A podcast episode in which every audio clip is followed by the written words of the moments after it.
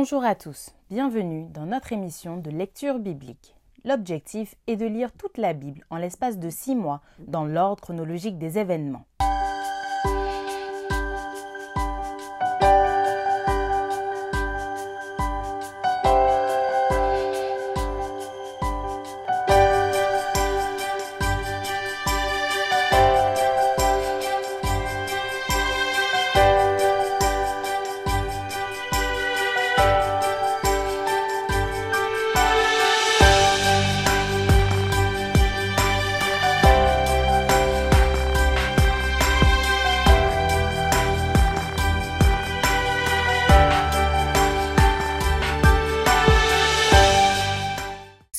Vous est proposée par l'Église adventiste du 7e jour d'Évry. Si vous voulez suivre ce plan, n'hésitez pas à cliquer sur le lien dans la description. N'hésitez pas à partager ce podcast, à mettre une note et des commentaires afin de propager la parole de Dieu. Et sachez que cette émission est également disponible sur notre chaîne YouTube Évry Adventiste. Aujourd'hui, nous lirons le livre de la Genèse du chapitre 8 à 11 et nous terminerons par le livre de Job du chapitre 1er à 5. Genèse chapitre 8. Dieu se souvint de Noé, de tous les animaux et de tout le bétail qui était avec lui dans l'arche. Et Dieu fit passer un vent sur la terre, et les eaux s'apaisèrent. Les sources de l'abîme et les écluses des cieux furent fermées, et la pluie ne tomba plus du ciel. Les eaux se retirèrent de dessus la terre, s'en allant et s'éloignant, et les eaux diminuèrent au bout de cent cinquante jours. Le septième mois, le dix-septième jour du mois, l'arche s'arrêta sur les montagnes d'Arara. Les eaux allèrent en diminuant jusqu'au dixième mois. Le dixième mois, le premier jour du mois, apparurent les sommets des montagnes. Au bout de quarante jours, Noé ouvrit la fenêtre qu'il avait faite à l'arche. Il lâcha le corbeau qui sortit, partant et revenant jusqu'à ce que les eaux eussent séché sur la terre. Il lâcha aussi la colombe pour voir si les eaux avaient diminué à la surface de la terre. Mais la colombe ne trouva aucun lieu pour poser la plante de son pied, et elle revint à lui dans l'arche, car il y avait des eaux à la surface de toute la terre. Il avança la main, la prit et la fit rentrer auprès de lui dans l'arche. Il attendit encore sept autres jours, et il lâcha de nouveau la colombe hors de l'arche.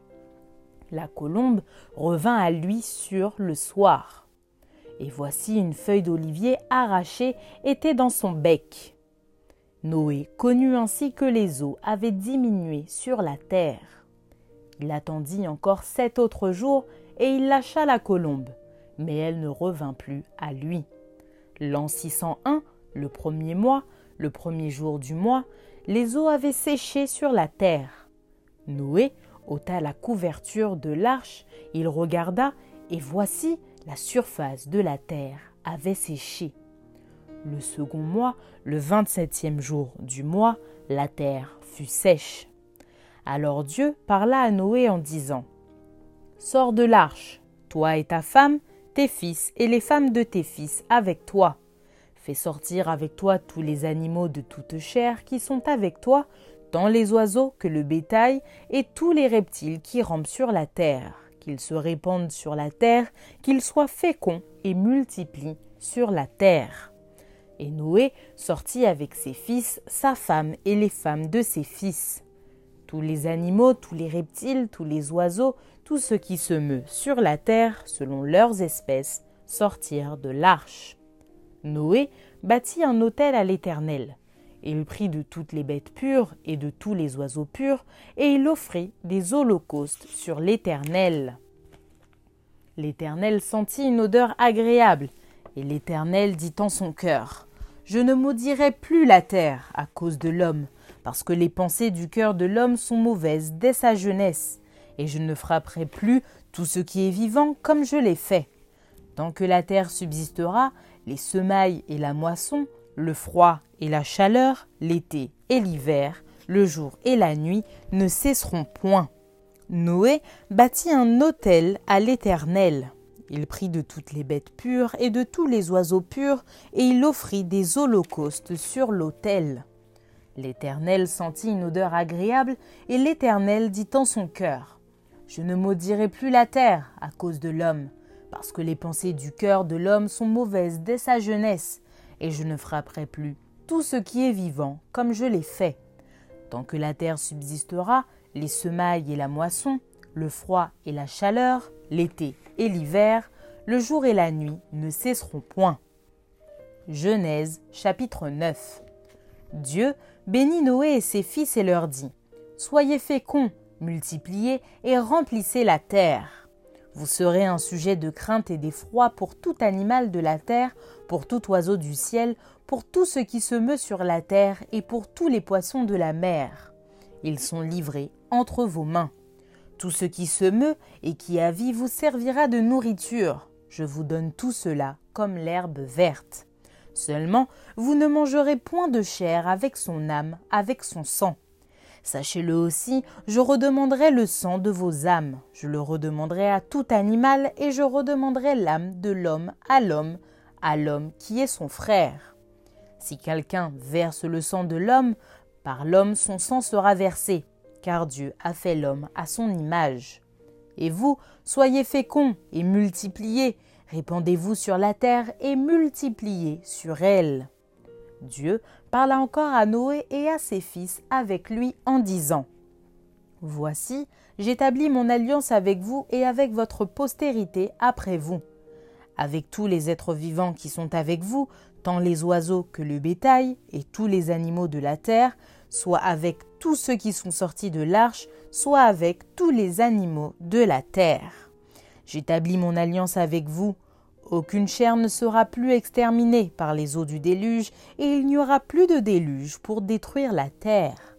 Et Dieu dit, C'est ici le signe de l'alliance que j'établis entre moi et vous et tous les êtres vivants qui sont avec vous, pour les générations à toujours.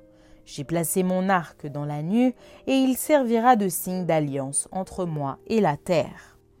Quand j'aurai rassemblé des nuages au-dessus de la terre, l'arc paraîtra dans la nuit. Et je me souviendrai de mon alliance entre moi et vous, et tous les êtres vivants de toute chair, et les eaux ne deviendront plus un déluge pour détruire toute chair. L'arc sera dans la nuit, et je le regarderai pour me souvenir de l'alliance perpétuelle entre Dieu et tous les êtres vivants de toute chair qui est sur la terre. Et Dieu dit à Noé, Tel est le signe de l'alliance que j'établis entre moi et toute chair qui est sur la terre. Les fils de Noé qui sortirent de l'arche étaient Sem, Cham et Japhet. Cham fut le père de Canaan. Ce sont là les trois fils de Noé, et c'est leur postérité qui peupla toute la terre. Noé commença à cultiver la terre et planta de la vigne. Il but du vin, s'enivra et se découvrit au milieu de sa tente. Cham, père de Canaan, vit la nudité de son père et il le rapporta dehors à ses deux frères. Alors Sem et Japhet prirent le manteau, le mirent sur leurs épaules, marchèrent à reculons et couvrirent la nudité de leur père. Comme leur visage était détourné, ils ne virent point la nudité de leur père. Lorsque Noé se réveilla de son vin, il apprit ce que lui avait fait son fils cadet, et il dit Maudit soit Canaan, qu'il soit l'esclave des esclaves de ses frères. Il dit encore Béni soit l'Éternel, Dieu de Sem, et que Canaan soit leur esclave. Que Dieu étende les possessions de Japhet, qu'il habite dans les tentes de Sem, et que Canaan soit leur esclave. Noé vécut après le déluge trois cent cinquante ans. Tous les jours de Noé furent de 950 ans, puis il mourut. Genèse chapitre 10 Voici la postérité des fils de Noé, Sem, Cham et Japhet. Il leur naquit des fils après le déluge. Les fils de Japhet furent Gomer, Magog, Madaï, Javan, Tubal, Méchec et Tiras. Les fils de Gomer, Ashkenaz, Riphat et Togarma les fils de Javan, Elisha, Tarsis, Kittim et Dodanim. C'est par eux qu'ont été peuplées les îles des nations selon leurs terres, selon la langue de chacun, selon leur famille, selon leur nation. Les fils de Cham furent Cush, Mitzraïm, Put et Canaan. Les fils de Cush, Saba, Avila, Sapta, Raïma et Sapteka. Les fils de Raïma, Seba et de Dan. Cush engendra aussi Nimrod. C'est lui qui commença à être puissant sur la terre. Il fut un vaillant chasseur devant l'Éternel, c'est pourquoi l'on dit, comme Nimrod, vaillant chasseur devant l'Éternel. Il régna d'abord sur Babel, Érec, Akkad et Calné au pays de Shinéar. De ce pays-là sortit Assur. Il bâtit Ninive, Rehoboth, Ir, Kalash et Rézen entre Ninive et Kalash. C'est la grande ville. Mitzraïm engendra les Ludim, les Anamim, les Lébaïm, les Naphtuim, les Patrusim, les Kazluim, d'où sont sortis les Philistins et les Caphtorim. Canaan engendra Sidon, son premier-né, et Heth. Et les Jébusiens, les Amoréens, les Girgasiens, les Éviens, les Archiens, les Siniens, les Arvadiens, les Tsémariens, les Hamathiens. Ensuite, les familles des Cananéens se dispersèrent. Les limites des Cananéens allèrent depuis Sidon, du côté de Guérar jusqu'à Gaza, et du côté de Sodome, de Gomorre, d'Adma et de Tseboïm jusqu'à Lécha. Ce sont là les fils de Cham, selon leur famille, selon leur langue, selon leur pays, selon leur nation. Il naquit aussi des fils à Sem, père de tous les fils d'Héber, et frère de Japhet l'aîné. Les fils de Sem furent Elam, Assur, Arpakshad, Lud et Aram. Les fils d'Aram, Utz, Ul, Géter et Mash. Arpakshad engendra Shelash et Shelash engendra Héber. Il naquit à Héber deux fils. Le nom de l'un était Péleg, parce que de son temps la terre fut partagée, et le nom de son frère était Joktan. Joktan engendra Almodad, Shélef, Atsarmavet, Gérak, Adoram, Uzal, Dikla, Obal, Abimaël, Seba, Ophir, Avila et Jobab. Tous ceux-là furent fils de Joktan. Ils habitèrent depuis Mécha, du côté de Séphar, jusqu'à la montagne de l'Orient. Ce sont là les fils de Sem, selon leur famille, selon leur langue, selon leur pays, selon leur nation. Telles sont les familles des fils de Noé, selon leur génération, selon leur nation. Et c'est d'eux que sont sorties les nations qui se sont répandues sur la terre après le déluge. Genèse chapitre 11. Toute la terre avait une seule langue et les mêmes mots. Comme ils étaient partis de l'Orient, ils trouvèrent une plaine au pays de Chinéar et ils y habitèrent. Ils se dirent l'un à l'autre Allons, faisons des briques et cuisons-les au feu. Et la brique leur servit de pierre et le bitume leur servit de ciment. Ils dirent encore Allons, Bâtissons-nous une ville et une tour dont le sommet touche au ciel et faisons-nous un nom afin que nous ne soyons pas dispersés sur la face de toute la terre. L'Éternel descendit pour voir la ville et la tour que bâtissaient les fils des hommes. Et l'Éternel dit Voici, ils forment un seul peuple et ont tous une même langue. Et c'est là ce qu'ils ont entrepris. Maintenant, rien ne les empêcherait de faire tout ce qu'ils auraient projeté. Allons, descendons, et là confondons leur langage, afin qu'ils n'entendent plus la langue les uns des autres. Et l'Éternel les dispersa loin de là sur la face de toute la terre, et ils cessèrent de bâtir la ville. C'est pourquoi on appela du nom de Babel, car c'est là que l'Éternel confondit le langage de toute la terre, et c'est de là que l'Éternel les dispersa sur la face de toute la terre. Voici la postérité de Sem. Sem, âgé de cent ans, engendra Arpakshad deux ans après le déluge. Sem vécut après la naissance cinq cents ans, et il engendra des fils et des filles. Arpakshad, âgé de trente-cinq ans, engendra Shelash. Arpakshad vécut après la naissance de Shelash quatre cent trois ans, et il engendra des fils et des filles. Shelash, âgé de trente ans, engendra Héber chez l'âge vécu, après la naissance d'Héber, 403 ans, et il engendra des fils et des filles. Héber, âgé de 34 ans, engendra Péleg. Héber vécut après la naissance de Péleg, 430 ans, et il engendra des fils et des filles. Péleg, âgé de 30 ans, engendra Réu. Péleg vécut après la naissance de Réu 209 ans et il engendra des fils et des filles. Réu, âgé de 32 ans, engendra Sérug. Réu vécut après la naissance de Sérug 207 ans et il engendra des fils et des filles. Sérug, âgé de 30 ans, engendra Nachor. Sérug vécut après la naissance de Nachor 200 ans et il engendra des fils et des filles. Nachor, âgé de 29 ans, engendra Térak. Nachor vécut, après la naissance de Térak, 119 ans, et il engendra des fils et des filles. Térak, âgé de 70 ans, engendra Abram, Nachor et Haran. Voici la postérité de Térak. Térak engendra Abram, Nachor et Haran. Haran engendra Lot. Et Haran mourut en présence de Térak, son père, au pays de sa naissance, à Ur, en Chaldée. Abram et Nachor prirent des femmes. Le nom de la femme d'Abram était Sarai, et le nom de la femme de Nachor était Milka, fille d'Aran, père de Milka et père de Jiska. Sarai était stérile, elle n'avait point d'enfant. Térak prit Abram son fils et Lot, fils d'Aran, fils de son fils, et Sarai sa belle-fille, femme d'Abram son fils. Ils sortirent ensemble d'Ur, en Chaldée, pour aller au pays de Canaan. Ils vinrent jusqu'à Charan et ils y habitèrent. Les jours de Térak furent de deux cent cinq ans, et Térak mourut à Charan. Job, chapitre 1 Il y avait dans le pays d'Utz un homme qui s'appelait Job, et cet homme était intègre et droit. Il craignait Dieu et se détournait du mal. Il lui naquit sept fils et trois filles. Il possédait sept mille brebis, trois mille chameaux, cinq cents paires de bœufs, cinq cents ânesses et un très grand nombre de serviteurs. Et cet homme était le plus considérable de tous les fils de l'Orient.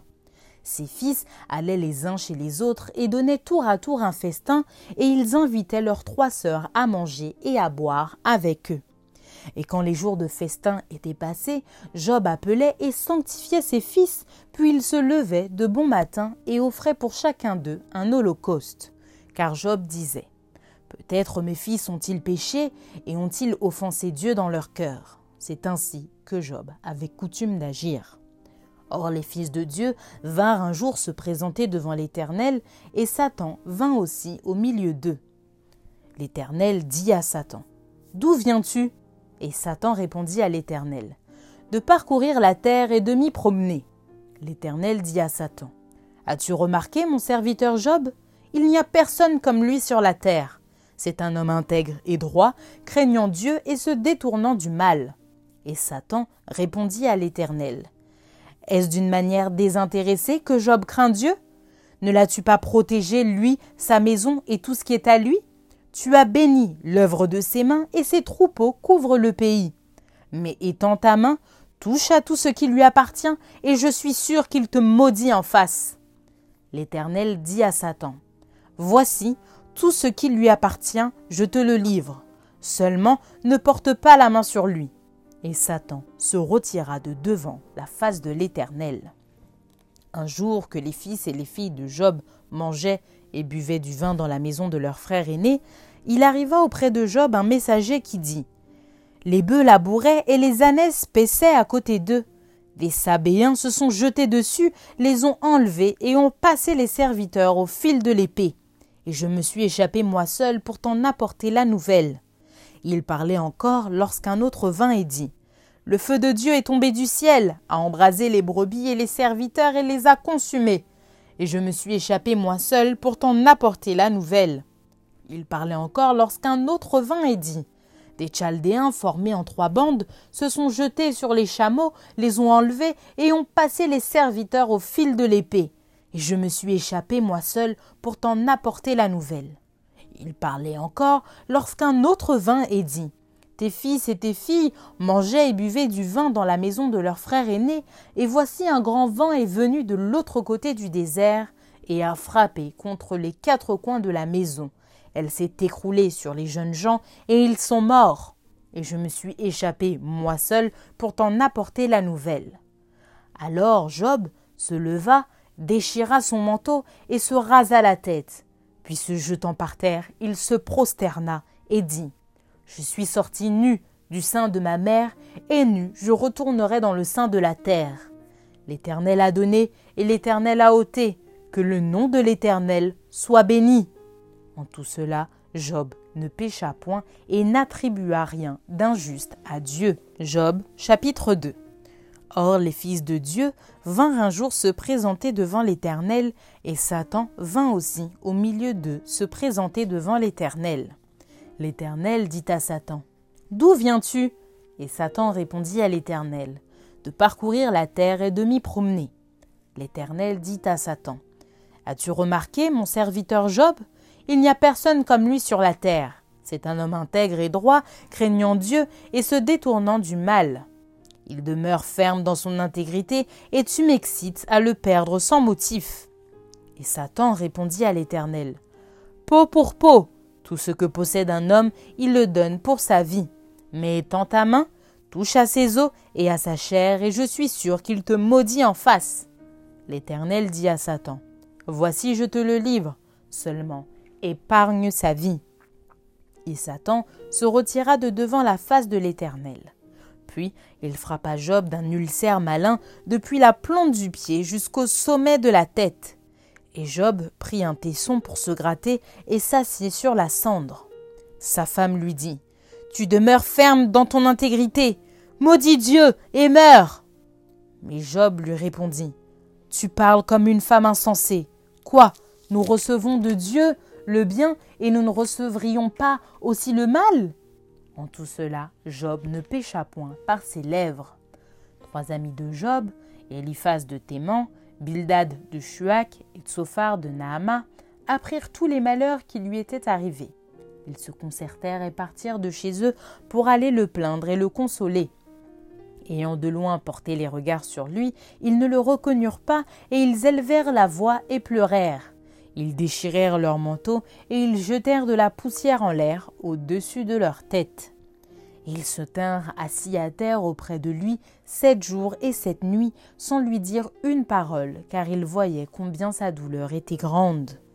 Job chapitre 3 Après cela, Job ouvrit la bouche et maudit le jour de sa naissance. Il prit la parole et dit Périsse le jour où je suis né, et la nuit qui dit Un enfant mâle est conçu ce jour, qu'il se change en ténèbres, que Dieu n'en ait point souci dans le ciel et que la lumière ne rayonne plus sur lui, que l'obscurité et l'ombre de la mort s'en emparent, que des nuées établissent leur demeure au-dessus de lui et que de noirs phénomènes l'épouvantent. Cette nuit, que les ténèbres en fassent leur proie, qu'elles disparaissent de l'année, qu'elles ne soient plus comptées parmi les mois, que cette nuit devienne stérile, que l'allégresse en soit bannie qu'elle soit maudite par ceux qui maudissent les jours, par ceux qui savent exciter le Léviathan. Que les étoiles de son crépuscule s'obscurcissent, qu'elle attende en vain la lumière et qu'elle ne voit point les paupières de l'aurore. Car elle n'a pas fermé le sein qui me conçut, ni dérobé la souffrance à mes regards. Pourquoi ne suis-je pas mort dans le ventre de ma mère? Pourquoi n'ai-je pas expiré au sortir de ses entrailles? Pourquoi ai-je trouvé des genoux pour me recevoir et des mamelles pour m'allaiter? Je serai couché maintenant, je serai tranquille, je dormirai, je reposerai, avec les rois et les grands de la terre qui se bâtirent des mausolées, avec les princes qui avaient de l'or et qui remplirent d'argent leur demeure. Où je n'existerai pas, je serai comme un avorton, caché, comme des enfants qui n'ont pas vu la lumière. Là ne s'agitent plus les méchants, et là se reposent ceux qui sont fatigués et sans force. Les captifs sont tous en paix, ils n'entendent pas la voix de l'oppresseur. Le petit et le grand sont là, et l'esclave n'est plus soumis à son maître. Pourquoi donne-t-il la lumière à celui qui souffre et la vie à ceux qui ont l'amertume dans l'âme? Qui espère en vain la mort et qui la convoite plus qu'un trésor? Qui serait transporté de joie et saisi d'allégresse s'il trouvait le tombeau? À l'homme qui ne sait où aller et que Dieu cerne de toutes parts. Mes soupirs sont ma nourriture et mes cris se répandent comme l'eau. Ce que je crains, c'est ce qui m'arrive. Ce que je redoute, c'est ce qui m'atteint. Je n'ai ni tranquillité, ni paix, ni repos, et le trouble s'est emparé de moi.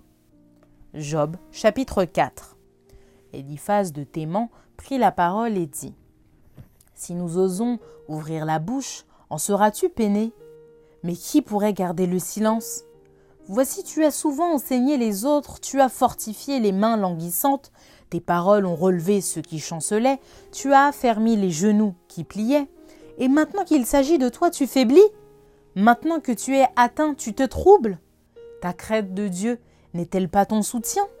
Ton espérance, n'est-ce pas ton intégrité? Cherche dans ton souvenir. Quel est l'innocent qui a péri? Quels sont les justes qui ont été exterminés Pour moi, je l'ai vu, ceux qui labourent l'iniquité et qui sèment l'injustice en moissonnent les fruits. Ils périssent par le souffle de Dieu, ils sont consumés par le vent de sa colère. Le rougissement des lions prend fin, les dents des lionceaux sont brisées. Le lion périt, faute de proie, et les petits de la lionne se dispersent. Une parole est arrivée furtivement jusqu'à moi, et mon oreille en a recueilli les sons légers. Au moment où les visions de la nuit agitent la pensée, quand les hommes sont livrés à un profond sommeil, je fus saisi de frayeur et d'épouvante, et tous mes os tremblèrent. Un esprit passa près de moi, tous mes cheveux se hérissèrent. Une figure d'un aspect inconnu était devant mes yeux, et j'entendis une voix qui murmurait doucement. L'homme serait-il juste devant Dieu? Serait-il pur devant celui qui l'a fait? Si Dieu n'a pas confiance en ses serviteurs, s'il trouve de la folie chez ses anges, combien plus chez ceux qui habitent des maisons d'argile, qui tirent leur origine de la poussière et qui peuvent être écrasés comme un vermisseau. Du matin au soir, ils sont brisés, ils périssent pour toujours, et nul n'y prend garde. Le fil de leur vie est coupé, ils meurent et ils n'ont pas acquis la sagesse. Job chapitre 5 Crie maintenant, qui te répondra? Auquel dessein t'adresseras-tu? L'insensé périt dans sa colère, le fou meurt dans ses emportements. J'ai vu l'insensé prendre racine, puis soudain j'ai maudit sa demeure. Plus de prospérité pour ses fils. Ils sont foulés à la porte et personne qui les délivre. Sa moisson est dévorée par des affamés qui viennent l'enlever jusque dans les épines et ses biens sont engloutis par des hommes altérés. Le malheur ne sort pas de la poussière et la souffrance ne germe pas du sol. L'homme naît pour souffrir comme l'étincelle pour voler. Pour moi, j'aurai recours à Dieu, et c'est à Dieu que j'exposerai ma cause. Il fait des choses grandes et insondables, des merveilles sans nombre. Il répand la pluie sur la terre et envoie l'eau sur les campagnes. Il relève les humbles et délivre les affligés. Il anéantit les projets des hommes rusés et leurs mains ne peuvent les accomplir. Il prend les sages dans leurs propres ruses et les desseins des hommes artificieux sont renversés. Il rencontre les ténèbres au milieu du jour, il tâtonne en plein midi comme dans la nuit. Ainsi Dieu protège le faible contre leurs menaces et le sauve de la main des puissants. Et l'espérance soutient le malheureux, mais l'iniquité ferme la bouche. Heureux l'homme que Dieu châtie. Ne méprise pas la correction du Tout-Puissant. Il fait la plaie et il la bande, il blesse et sa main guérit. Six fois il te délivrera de l'angoisse, et sept fois le mal ne t'atteindra pas. Il te sauvera de la mort pendant la famine et des coups du glaive pendant la guerre. Tu seras à l'abri du fléau de la langue, tu seras sans crainte quand viendra la dévastation. Tu te riras de la dévastation comme de la famine, et tu n'auras pas à redouter les bêtes de la terre. Car tu feras alliance avec les pierres des champs, et les bêtes de la terre seront en paix avec toi.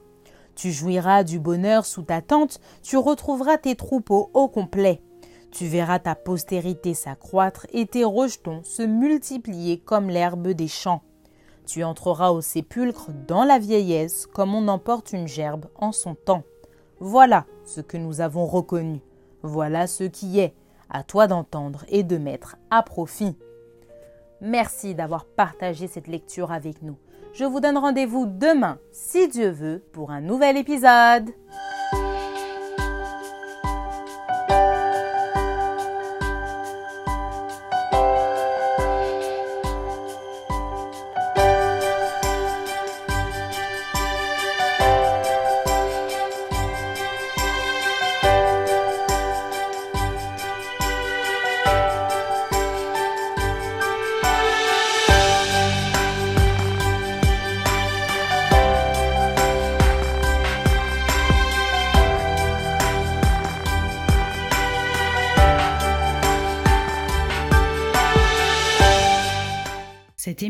Est proposée par l'Église adventiste du 7e jour d'Évry.